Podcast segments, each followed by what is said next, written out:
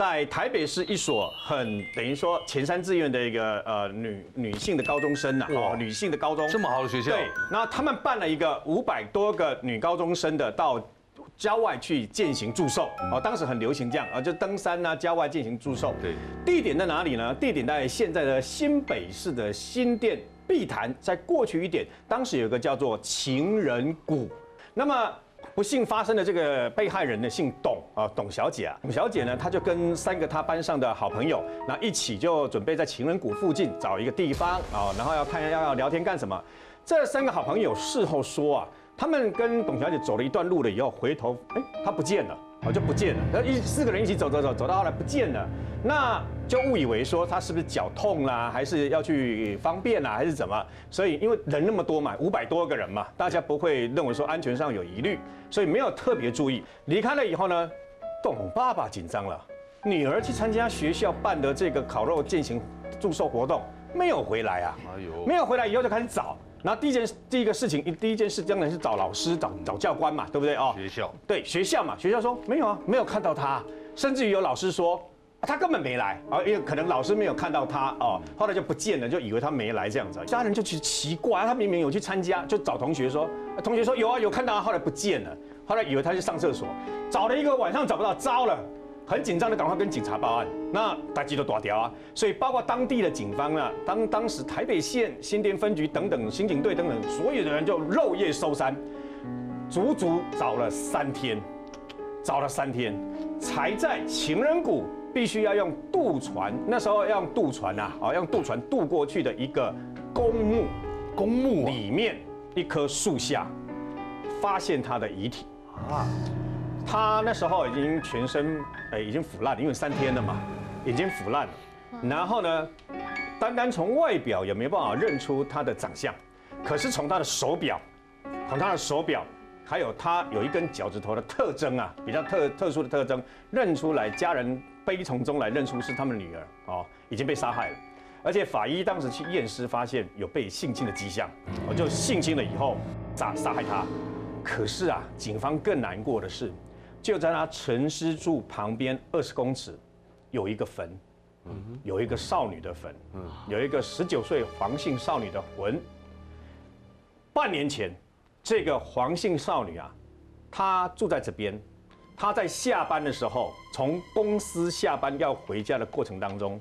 就在同一个地方，也是被性侵杀害。所以惯犯，整个作案手法跟作案的路径。想到应该是同一个人，所以呢，就去查查查查查查当地的可疑的人呐，一个一个一个查了以后呢，就问到了负责渡轮的一个妇人，女女性就对了哦。这个妇人呢，哎，记忆还不错，她说他印象中啊，大概在十几天前，就是命案发生的那一天，他说十几天前，哎。好像真的有一个看起来大概十六七岁的女学生哦，坐过他的渡轮，要到的从对面坐过来，嗯，这样子。那他印象中好像没有坐回去，啊，他印象中是这样。然后警方在就想说，那他应该是最后见到他的人。再想想，再想想，那还有什么你觉得可疑的人没有？然后他说，想想想，哎有，他说有印象中有一个男生，有一个男生有叫这个女孩子上船，你知道吗？有一个男生有叫看起来年纪大概二三十岁的男生有叫这个女孩子上船一起坐渡轮过来这样子，警方 bingo 了啊！这个男生会叫他坐渡轮过来的表示认识，你知道吗？然后呢，因为一起过来以后就没有回去，所以他非常可能就是凶手。从这个公布都锁都已经锁定清查过没问题了，往回找，往回几个地方就找，找到一个地方叫做清潭，一个一个去问，就问到后来问出。其中一个卖槟榔的说：“哎，有一个年轻人姓林啊，住在我们这个清潭啊。他曾经讲过一个很奇怪的话，跟我说，如果万一有警察问到他的时候，要说那一天没有看到他。嗯，哎，那警方说，那你你为什么突然间跟当地的人这样这样讲这句话？对啊，咚，回到他家去。可以，他没有在家，为什么？他在桃园工地上班，没有住在家里。”那警方就家里只有他太太跟孩子，所以警方呢就把他的太太啊用尽一切的办法加以开导啊，然后讲讲讲讲很多，后来他太太勉强说：“其实你们这样一讲啊，我也觉得很奇怪啊，因为就到就在那个祝寿前几天呐，他的先生有一天非常的猖狂的回来了以后呢，呃，叫他的太太说把他的牛仔裤送洗。”他说弄脏了很脏，啊，把他送洗这样子哦。然后呢，身上的衬衫也是脏的，但是用水弄冲过了，也叫他太太赶快帮他洗一洗。他觉得很奇怪，所以警方一听，好，马上马上冲到那个洗衣店，把那一件还没洗的牛仔裤拿回来。经过检查了以后，这上面有血迹，你知道吗？因为这个女孩子城市的时候是被用刀这样刺的，你知道吗？然后在家里又搜出一鞋柜那个地方，鞋柜的后面特别有一把刀，但是只剩下刀鞘，尖刀不见了。所以警方又细口认认去吹，后来在一个古井里面找到一把尖刀，上面也有血，是这个死者的血，那就 bingo 了，因为尖刀跟刀鞘一合，同一把刀。好，那就冲到桃园去。就冲到桃园去了以后呢，他就跟警方出示他的不在场证明，我都在桃园工作，我没有回去啊。好的，那警方就说你骗人，你那天回去明明你明明明回到家里，突然间回到家里叫你那个等于说叫你太太帮你哦，把整个衣服全部拿拿去洗吧，你还这样骗人。当年警方的办案手法非常的简单。就是经过科学办案了以后呢，突破他的心防，小以大意了以后，他什么都招了，就是不说你试试看。然后在这种情况下，他就他就说了，你知道吗？就是他他在路上，他在经过那天临时从桃园回去的路上呢。看到这个女孩子在看《野鸽子的黄昏》，是，哎，他就用这本书，因为他也看过这本书，所以呢，就故意看靠近跟他攀谈搭讪，说，哎呀，这本书怎样怎样，跟他讲讲讲，哦，那你知道吗？有一个风景啊，像那个故事当时这本书里面的那个景色是一样的，用这个为由把他骗上船以后到对岸去，然后对他性侵，那因为尖叫的关系，又用刀子把他给刺杀掉。好，那他城市的地方。二十公尺外不是有一个黄姓少女的坟吗？半年前被杀害嘛，对不对？结果呢，警方认为非常可能就是干，可他矢口否认。他在什么时候承认？你知道吗？嗯，他在判他在判决死刑确定枪决前承认是我杀的。哇，他在枪决前才承认。黄姓少女也是我杀的，但是这个人啊，姓林，这个歹徒啊，已经枪决掉了。但是我觉得这个人非常的可恶，也非常的自私啊。台中市的路，哎呦，对，那第一件呢，就发生在呢九十二年，哦，这个十二月七号的时候，结果呢，十二月七号的时候呢，就是有一个呢。保险女保险员叫施金池，对不对？施金池，结果呢，她可能因为拉保险的关系呢，就到那个呃陈金火的这个机车店，结果呢，一去的时候就失踪了。嗯，家属当然找人啊，等等呢，他觉得说，因为到机车店失踪了，应该机车店非常可疑，对不对？所以呢，后来呢，警方呢也到机车店去查访啊，等等。可是这个案子呢，那个陈金火呢，他还有一个徒弟呢，叫广德强，他们刚开始都否认，结果呢，后来也在现场的地方呢，他一个那个水塔，水塔的地方呢，找到一些尸块，尸块，尸块，对，水塔的地方呢，他用那个塑胶袋包了呢，找到一些尸块藏在那个水塔的地方，但是那其他尸块在哪里呢？所以呢，他在想，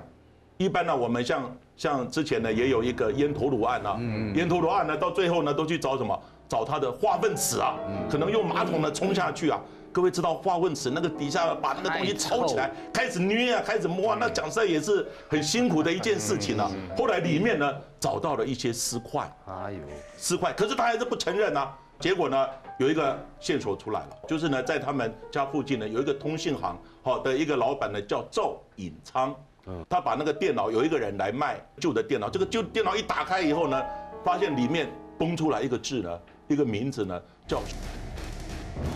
哎，他一看，这个不就是那个那个那个被害人的失踪者吗？嗯，他讲说，然后哎，这个是这个电脑一定有问题，所以呢，他马上把录影带，因为他那个通讯行呢有录影带，录影带呢跟这个电脑呢马上跟警方报案，然后呢录影带提供给警方，结果发现呢是广德强，就是这个徒弟呢，广德强带着他女友呢去卖那个电脑，后来呢警方呢再到现场多次的搜索，除了找到尸块之外呢，另外还查到什么？查到呢，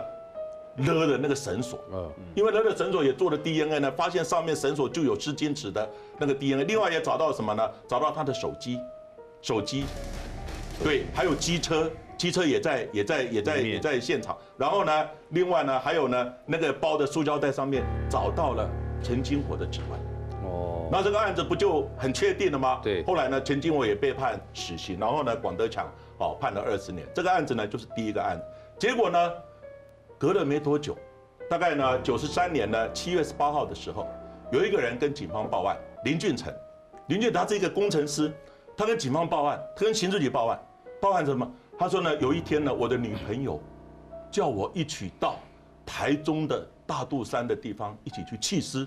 警方说弃尸到底怎么回事啊？你女朋友他很害怕这个事后是不是会牵扯到他等等，因此他主动的跟警方呢来报案说他女朋友对算是呢自首说哦他是呃协助呢去弃尸，结果呢后来呢那警方就将计就计说好，那你约你女朋友出来，你女朋友是谁啊？他女朋友呢叫黄丽燕，呃他在那个通信行的对面租了一个房子，就是黄店租了一个房子，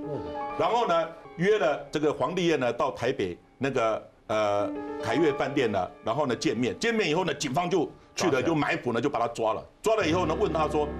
林俊成你的男友讲了你们一起去弃尸，到底发生什么事情？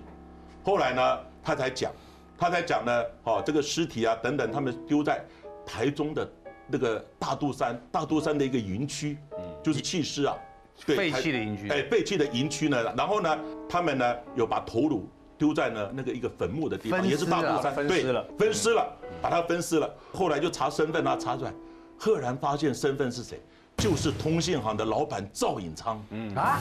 就是那个通信行的老板赵报案的那个，对，报案的那个。天哪，后来那个黄丽燕他就讲，他说呢，他原本是跟赵颖昌是男女朋友关系，原本以为他没有结婚，后来发现呢，赵颖昌骗他，他已经已婚了，而且呢，有时候呢会暴力相向，会对他家暴，家暴。然后有一次呢，也是要他可能喝醉酒了，然后呢。硬要要求呢要发生关系等等，但是黄丽燕拒绝，后来他就打他，打他以后，这黄丽燕越想越气呢，就趁他呢这个喝醉的时候呢，就拿菜刀，拿菜刀呢就把他剁掉，就是闭着眼睛那一直剁呢，把头已经剁剁到他头掉下来了，他才砍头啊对，砍头啊，就一直剁那个头，那头掉下来，他才警觉到分尸了。分尸以后呢，结果这个时候怎么办呢？他赶快打电话给他新的男友，就是这个工程师林俊成，从台北啊，他说我肚子好痛，请你赶快来，哦，我不舒服等等。林俊成半夜哦，半夜呢坐夜车呢，然后从台北呢赶赶赶到这个台中的这个这路的地方呢，后来发现呢，他好好的啊，但是呢，他说呢，我们有哦有一些东西呢哦要丢，结果呢，后来呢，第一次是骑摩托车去丢，哦，就是到大肚山去丢，第一个可能是丢这个头。他说这个东西怎么好重啊？等等，他说这个是那个什么呃反正废情情趣的娃娃啦，等等要丢掉的等等。后来呢，就是第一次，第二次呢，他又第二天的时候呢，他又租了一个箱型车，又丢了三包的东西。哎呦，后来那个那个他说这到底什么东西啊？他就那个皇帝爷跟他讲实话，这些你丢的都是尸体。他说是尸体啊，他吓一跳，怎么会是尸体？他说呢，这个是他的室友杀的，不是我杀的，他的室友杀的。可是这个林俊的他的这个男友呢，越想越不对啊，对不对？后来呢，回来以后呢，他也很害怕、等等。后来想想还是要报案，还是要报案。那他这样有没有罪啊？这个就协助协协助这个对嗯协助弃尸可是他知道情这个罪比较轻，不是他杀的。结果呢，因为在台中呢，呢连续发生两件，所以呢那个村呢叫